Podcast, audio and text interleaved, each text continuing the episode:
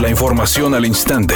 Grupo Radio Alegría presenta ABC Noticias. Información que transforma.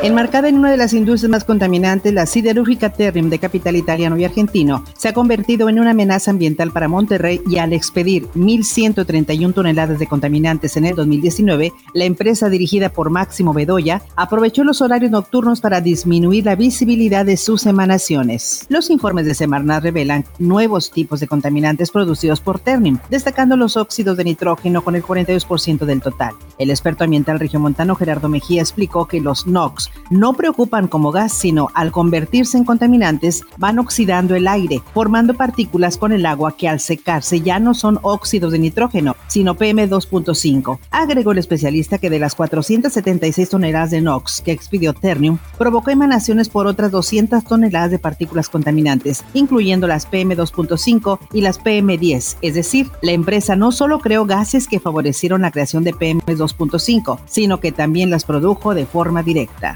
El diputado federal Hernán Salinas culpa al gobierno estatal y federal de la mala calidad del aire al no ejercer acciones contra las empresas contaminantes, agregando que es preocupante que en los últimos años la calidad del aire se va disminuyendo en Nuevo León. Como esta empresa Evidentemente hay muchas otras industrias en la zona metropolitana de Monterrey que dejan mucho que desear en su manejo de emisiones a la atmósfera y que evidentemente es el resultado de una laxitud que ha habido por parte de la autoridad estatal y la autoridad federal. ¿Y por qué hablo estatal y federal? Porque hay empresas que son reguladas según su actividad por el Estado y otras que son reguladas por la federación. En, gran parte es uno de los problemas que tenemos en, zonas como en ciudades como Monterrey, porque hay unos asuntos que son del Estado, otros que son de la Federación y por ahí, como decimos coloquialmente, se pasan la bolita unos a otros y al final nadie eh, se responsabiliza por poner orden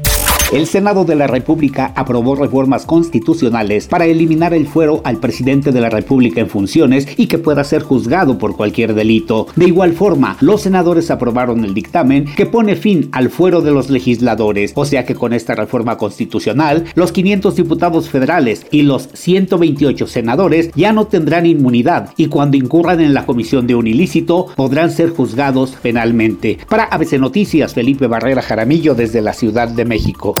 Editorial ABC. Monterrey ha sido clasificada como la ciudad con los niveles más altos del contaminante conocido como PM2.5. Estas partículas suspendidas atacan causando problemas respiratorios y cardíacos. Reportes oficiales dicen que la zona donde está la acerera Ternium junto a la Uni se mantiene más de la mitad del año por encima de los niveles seguros recomendados para la población en estos contaminantes y estudios ya plantean la reubicación de estas industrias, pues son de las principales generadoras. ¿Cuánto tiempo más tardarán nuestras autoridades en actuar? La liguilla del Guardianes 2020 continúa este jueves con dos partidos sumamente interesantes. Primero, Tigre recibe a Cruz Azul en el Estadio Universitario a las 19 horas, mientras que a las 21 horas Pumas se mide a Club Pachuca en el Estadio Hidalgo.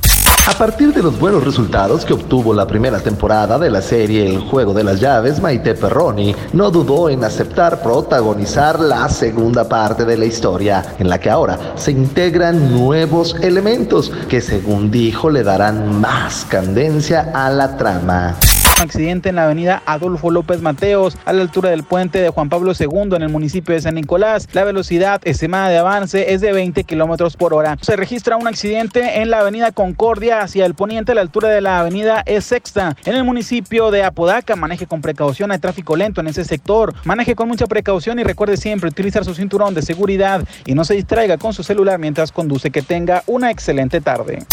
Es una tarde con escasa nubosidad. Se espera una temperatura mínima que oscilará en los 22 grados. Para mañana viernes 27 de noviembre se pronostica un día con cielo parcialmente nublado, una temperatura máxima de 28 grados y una mínima de 18. La temperatura actual en el centro de Monterrey 28 grados.